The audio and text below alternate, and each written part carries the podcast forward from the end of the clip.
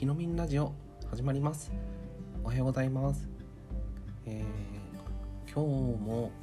ーニングルーティンをしてきました。でいつもよりも少し早めに起きたので、まあ、案の定ですね4時過ぎぐらいまで、えー、ゆっくりと体を休めながら、まあ、急に目覚めてしまうと、えー、何でしょう。まあびっくりするというか、まあ、体もいきなり体を起こしてしまうとまた生活リズムっていうところで言うと気になっちゃうので、えー、今回はゆっくり体を起こしながら、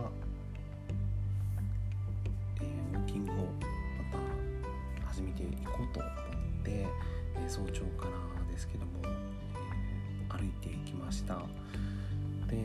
ちょっとねもうあのお話の仕方が変だなと思われるかもしれないのであらかじめ、えーえー、軽くご説明させていただくと,、えーと、最近ですかねあのまたちょっとね、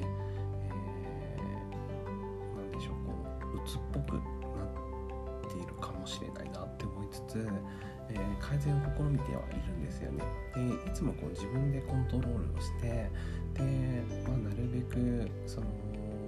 外の空気を取り入れたりとかして、え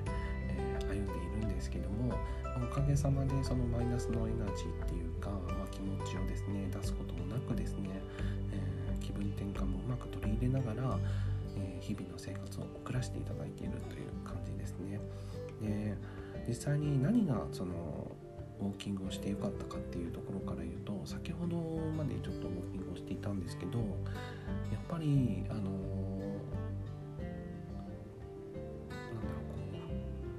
交感神経と副交感神経の相互の何でしょうこう兼ね合いといいますかうんバランスが良くなっている、まあ、ちょっとざっくり言い過ぎてわからないと思うのでもう少し簡単にお伝えするとあの最近その何でしょうねこうイヤホンをつけながらウォーキングをするんですけどやっぱりこう聞きたい朝に聞きたい方のそのラジオを取り入れて聞いてですね脳がこうやっぱりリラックスするんですよねで僕ラジオが好きなので朝はそのイヤホンを取り入れてイヤホンから聞いた情報をもとになんかこう気持ちをこう和ませるというかで最近そのなんだろうえ桜の花がもう満開に近いじゃないですか。ででその桜を見ながらなんかこう季節感を取り入れたりとかしてでポッドキャストもそうなんですけどこう聞いたりとかして、えー、気持ちがなんか落ち着いてるなとかあとなんかこ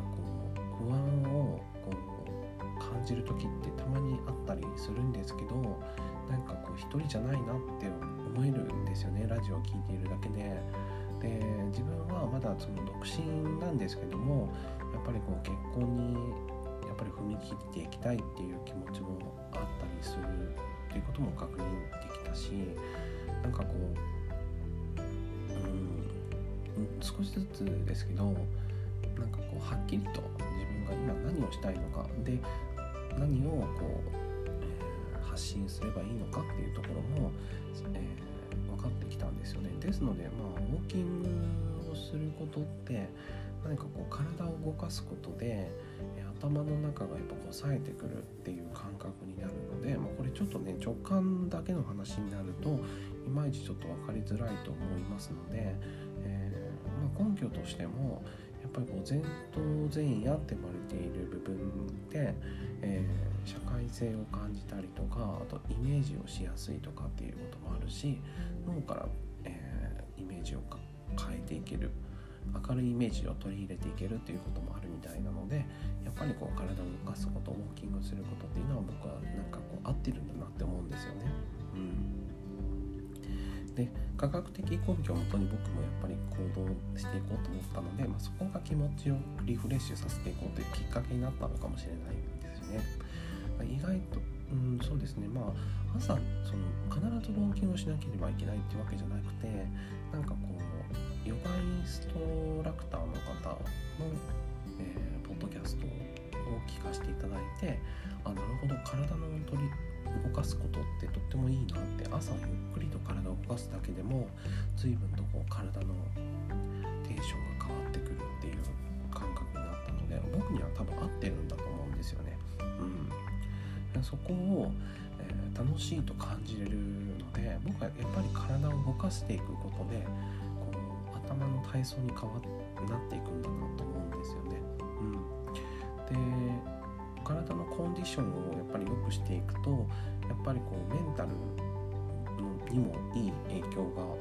及ぶので、ま、そういった意味ではいいのかなと思っています。うん、あと何でしょうね、朝起きてでなんだ常温の水を飲むように取り入れてみたんですけど意外とこれが自分にも合ってるんだなと思うんですよ。まあなんだろうこうコーヒーも好んで飲むんですけど、まあ、あまり飲みすぎるとカフェイン中毒のような、えー、感じも焦燥感になられるような感じになっちゃうので、まあ、そういうことがないように、まあ、1日に、えー、多くて3杯までって決めているんですよね。これはもう個人差があるので、まあ、体に取り入れカフェインを取り入れてみてうん、1杯目でなんかこう十分だなって思う時あるんですよ。僕ねまだ3杯だと体がねやっぱりこう冴えちゃうんですよね。多分。だから2杯ぐらいがちょうどいいんだと思うんですよ。3杯目だと意外と眠りが浅かったんでだから2枚2杯ぐらいでちょうどいいんだなっていうふうには思ってはいます。だから飲みすぎない程度 200cc250cc ぐらいの、えー、ブラックコーヒーを朝引き立て自分で引くんですけどコーヒーミルで。で引き立てのコーヒーをゆっくりと味わってで朝を迎えるっていう風にしてみました、うん。まあ、結婚についてはですねやっぱりね意識はしていますね、うん、憧れではなくて実際にどうやったら結婚できるんだろうっていうところから、えー、現実的にあのその意味を見出しながらですね決めないといけないなっていうところもあります。でまずは見つけないとなっていうところもありますしであと収入もそうですし安定させてないとなっていうこともあるので目標を決めると自分の中で前向きに気持ちが変わるんですよね。うん、やっぱりそこって大事だなと思っていてやっぱりね諦めちゃうとどんどん疲れるんですよね僕の中でも。なのでなるべくその日々新しくあのそうですねあの決めていこうと思っていますねそこはもうね前向きに、うん、捉えていこうと思っていますね、うん、例えばその名前が変わらないといけないのか問題とかね。もうそんなことではなくてですねやっぱりこうパートナーを見つけていく、うん、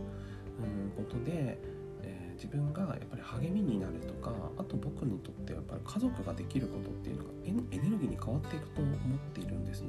うん、ですので、まあ、そういった部分であのたまにあの知り合いの教えてもらったりとか、まあ、結婚生活に至るまでの、えー、プロセスだったりとかあのこう差し支えない程度でこう聞いたりするんですよ。うんまあ、ざっくばらんでなんかこう言葉をこう学びながら恋愛に対するなんかこう教わりっていうんですかね。うん、でまあ僕はもう男としてやっぱりこう男性としてね、えー、今はやっぱ生を今も生を受けているわけなのでで男性側としてどうすればいいんだろうとかねなんかそういったその何かどこかをこう答えをねこう探しているんだと思うんですよ。うん、なのでまずはこういい人を見つけるっていうことも、大事なんでしょうけどもぱりこう相手がいて初めてその人から聞けると思うので結婚したいよっていうあの気持ちをしっかりと、うん、僕自身がねこう大切に育てていこうと思っているんですよね。まあ、収入に収入による不安っていうのは、まあ、本当に少しずつやっぱりこう解消しないといけないんですけども、まあ、そこのエナジーっていうかエネルギーっていうか、ジティブなやっぱりこう気持ちに変わることが一番やっぱり僕にとってはプラスになるんやなっていうことで あの分かってきたんですよね。うん、で、まあ、そこが何かこうエナジーになるというか、まあそのまあ、ある意味その結婚がゴールではないんで、まあ、パートナーをしっかりとやっぱりこう、うん、選んでもらう自分に変わりたいんですけど、まあ、時間がやっぱりね限られますのでだからいつまでにっていう目標を立てるっていうこともやっぱり大事なんだろうなっていうにはなんかこうラジオポッドキャストをポッドキャストでこう見ていて感じました。うんまあ、結婚しなければいけないとかではなくて僕で僕にとってはなんかこうそうあの結婚生活っていうのはもうなくてはならないものになってるかもしれないんですけど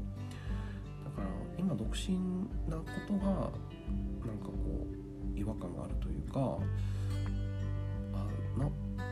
そうなんだみたいな。でも多分おそらく結婚って大切なやっぱりこうイベントなのでまあこう天才というか、まあ、そういった考え方とかやっぱりこう準備というか、まあ、今もやっぱ今までこう恥ずかしかったっていう気持ちがあったんですよ。えー、一人だしなんか分かんないしでどうやってそのマインドセットすればいいんだろうとかで恥ずかしい気持ちをそのまま、えー、なんかこう情報を仕入れる行動に移したりとかするんですよ。なんか分かりにくいですかね うんでもなんか人を好きになるって大事なんかこうイベントなのでなんかこう恋愛も大事なんですけど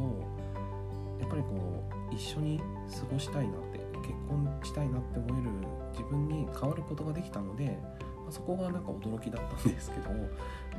早めにやっぱやっぱりこう決めないといけなかったりとかする時期もあると思うんですけどもなんかこういよいよやっぱり自分にとってやっぱりこのイベントっていうのはなくてはならないイベントなんだなっていうことが分かってきたんだと思うんですよね。うん、とそうだから、まあ、ある意味その正解なんだろうと思うんです自分の中でも。うん、そうそうというわけで、まあ、今回はあのそういう時期に向けて、えー、今僕がそのやっぱりこう幸せに送りたい生活を送りたいっていう意味合いにおいても是非パートナーっていうその存在が、まあ、欠かせないんだろうなっていうふうには思いました。うん、でこれを言葉にすること自体がどういった行動になるのか、まあ、そこは、えー、また書籍とかあと経験豊富な方の、ご意見とかまたコメントとかいただけると僕も励みになりますし、まあ、その前向きに捉えるきっかけになると思うので、まあ、その逃げではなくてですね体的に行動を起こしていくためにどうすればいいのかっていうところもここから探していこうと思っています。はい、それでは本日は、えー、モーニングルーティン2日目ということで朝のウォーキングをしてみての変化であったりとかあとは、えーそしてですねラジオを通して、えー、今早朝なのであまり声は張り上げることはできないんですけども、えー、こうして声を出して、届けできるということがとても嬉しいと思います。前向きな気持ちになるっていうことはとってもねなんかこう気持ちにも変化を起こしていけますし、えー、自分にとってもプラスになりますので、まあ、プラスのエネルギー感をねやっぱりこうラジオを通してお届けできるっていうことが何よりかなと思ったのでお届けさせていただきました。それではまたお会いいたしましょう。お相手はひろみんでした。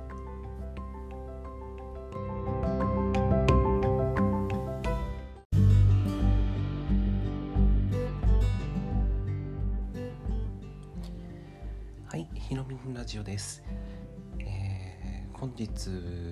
なんですけども、えー、朝から夕方ほどまで、えー、いろいろ区役所に行ったりとかあと、まあ、配達をしたりとか、まあ、いろいろちょっと身の回りのことをしながら進めていましてで今日はどんなお話を聞いていただけたらいいんだろうと思ってでギブギブができる内容って何かなと思いながら ちょっと探していたんですけどえっ、ー、とまあセブンイレブンの、えー、サイクルですよね、まあ、自転車のそのレンタルサイクルを、まあ、そのレンタルするやり方をですね、まあ、今日いろいろ調べていてでいろいろその内容について分かったので、まあ、ミニ知識といいますかミニ情報としてお届けしたいなと思いましたので今回はその情報をお届けします。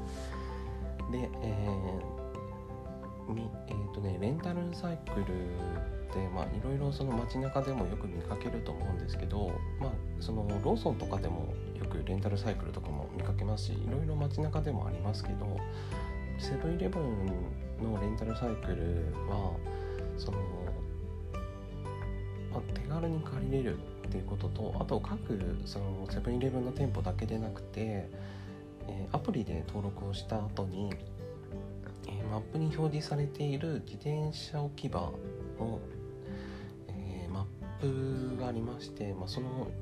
自転車のマークがその保管所になっているので、まあ、その保管所に返却をするだけでいいんですよね。でいろいろこう確認していくと PayPay でまずレンタルができるんですけども、まあ、それは1日最大、えー、1000円までなんですよね。で15分で70円だったかな。で1時間で280円だったんですけどで何でしょうね。あとその PayPay からでも支払いができるっていうこととあとはその IC カードあの Suica とかですよね。IC カード系系列でも手軽に支払いができるっていうこともあるのでまあ、ここもなんかこうその日借りれるならまあ便利かなと思いました、まあ、使ってみてどうかなっていう感想だったんですけど、まあ、次も使いたいなと思いましたね。はい。あとはそのバッテリーとかあとそのタイヤの状態とかも、まあ、目視で確認も取れるので、まあ、それほど何かこう変わったストレスが感じられなかったですし、まあ、たままあ、乗ってみた方がいいかなと思いましたね、まあ、そのタイヤの空気の状態とかも乗ってみて、えー、違和感があったりあと少しちょっと走行してみたりとかでもいいと思いますし走行してみて違和感があったりとかしたら、すぐに、えーと、返却をして、えー、交換してもらって、えー、乗り換えることもできるのでその無料ではないんですけどもただなんだろう。20 15分に1回ですかね。70円ですからまあお金には変わりはないんですけどただ安全面のことを考えると大事かなと思いました。ね一応確認してみた方がいいかなって思いました。その場でも確認は取れるので乗ってみて違和感があったらあのすぐに別のものに切り替えた方がいいかなっていうふうには思いました。で乗ってみた感想なんですけど、まあ、偶然通りかかったそのロードバイクですね細いなんかの何でしょうねこうロードバイクってあのなんか長距離用のその自転車ってあるじゃないですか。競輪選手が乗るような自転車なんですけどあの段速付きの自転車乗っている方がいらっしゃったんですけどめちゃくちゃ速いんですよ。十分に速いぐらいそれも足の動きとかも段速がついてるのでゆっくり漕いでるのに僕よりも速かったんですね。であの自転車がいいなって思ったんですよ。ね 乗った矢先から。でこっちはなんかお金を払って電動サイクルを借りてあの配達をしているんですけどいやあっち自転車めっちゃいいなと思いつつ見ていたんですけど、まあ、それはそれでなんかこう他人の畑なので、まあ、これは自分軸と他人軸を試されてるなと思いながら と乗っていました。で、まあ、こ効率で言うと、まあ、かなりやっぱりいいのかなっていう感じですね体力もそんなに消耗しなかったですしあとやっぱり何でしょうねこう疲労感が全然違いますね。軽かったですし、うん、何かこう次の帰宅してからの次の予定がやっぱり疲れて疲れがあまり残らない感じで程よい疲れなので程よく汗もかけますのでそういった意味ではいいのかなと思いました。ただ何でしょうね。どちらかというと快適なそのアシスト機能っていうのがやっぱりいいの、まあ、毎日乗るっていう予定がある人ならまあ月契約もありなのかなって思いつつ、まあ、自分のようにそのたまに活用したりとかっていう人には、まあ、そこまでなんだろう。毎日乗るってなるとやっぱり月契約の方が全然安いのかなっていうふうには思いましたね。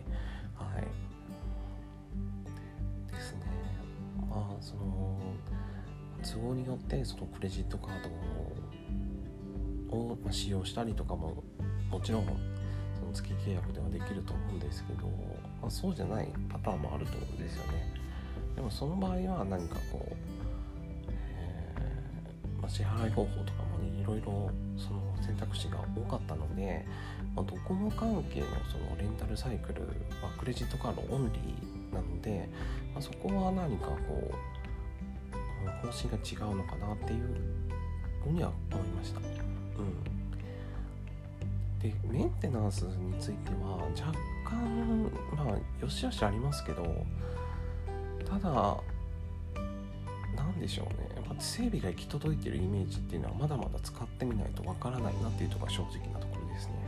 うんま、よく街中で見かけるのはそのドコモ関係のそのレンタルサイクルだと思うんですけどサイクルでいうとたまにやっぱりこう最近セブンイレブン関係でもレンタルサイクルの充電できる場所が増えてきているな設置場所が増えてきているなっていう印象なのでとても助かりますね。うん、というわけで今回はレンタルサイクルについてお話をしました。まあ、深夜帯ですのでまた翌日に放送させていただければなと思います。えー、今回も聞いていただいてありがとうございました。まあ、次回は、えーま、その日にいろいろちょっとこう実家に戻ったので、まあ、実家についてちょっと、えー、また触れてみたいと思いますプライベートのことなんですけどただなんだろうまあこうじわるというか、まあ、ちょっと感傷に浸りそうになる自分もいたんですけど、まあ、次はそのお話を少しご紹介させていただいてあのほんわかとするような内容をお届けしたいと思います。それではまたお会いしましょうお相手はひろみんでした